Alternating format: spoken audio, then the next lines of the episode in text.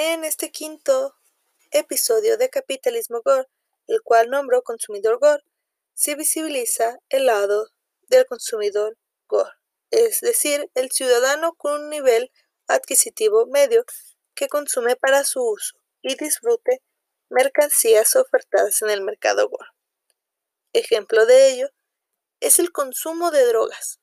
el cual ha escapado de su categorización como bien de lujo, lo cual,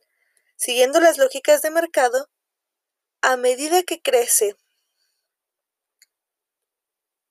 nos vamos haciendo más propensos. La conciencia hiperconsumista del consumidor Gore está ligada a la producción y obtención de placer, como un motor y materia transformadora del deseo. Ejemplo de ello es la noción del capitalismo fármaco-pornográfico, el cual explica un fenómeno en auge en las sociedades contemporáneas, abocadas al hedonismo consumista en su rama más emparentada con la microvigilancia de las sociedades de control. El capitalismo fármaco-pornográfico es un nuevo tipo de capitalismo caliente, psicotrópico y poco en la nueva economía de mando, esto no funciona sin el despliegue simultáneo e interconectado de la producción de cientos de toneladas de esteroides sintéticos, sin la difusión global de imágenes pornográficas, sin la elaboración de drogas sintéticas legales e ilegales como lo son el Exomil, el Special K, el Viagra, el Cristal, el Prozac, Popper, el heroína, el omeprazol, etc y sin la extensión de la totalidad del planeta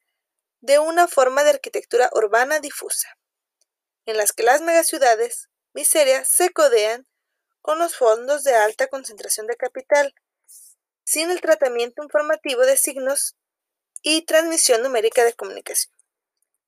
En el capitalismo Gore, el cuerpo como dispositivo deseante no se emparenta de forma evidente con lo que se entiende como los cuerpos reales que se mueren de cosas más reales